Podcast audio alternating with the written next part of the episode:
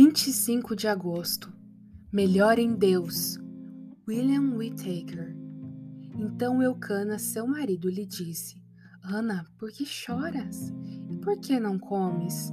E por que está de coração triste? Não te sou eu melhor do que dez filhos? 1 Samuel 1,8 Olhe para Deus não apenas como a fonte de todo o bem, mas como a soma e a quintessência de todo bem.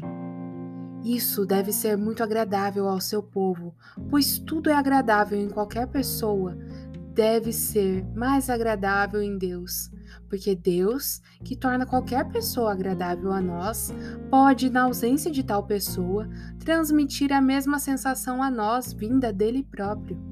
Observe isso de acordo com a antiga regra. Aquele que faz algo assim deve ser muito melhor.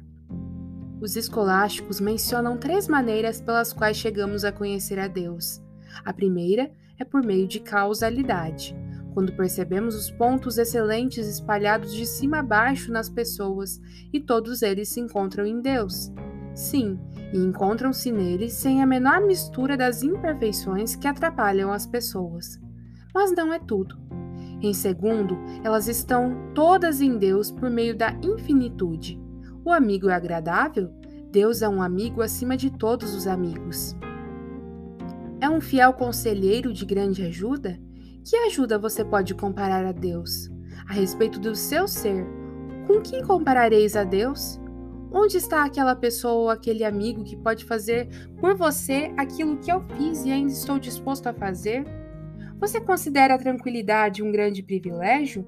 Não há tranquilidade como a que Deus fornece. Ele concede tranquilidade às mentes perturbadas e às consciências magoadas.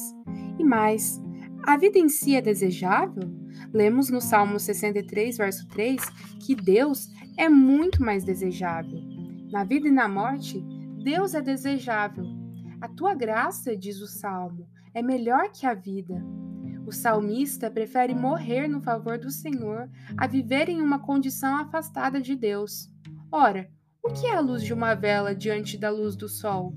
Deus não é apenas tão bom quanto as comodidades terrenas, ele é muito melhor. Como Eucana disse a Ana: Não te sou melhor do que dez filhos?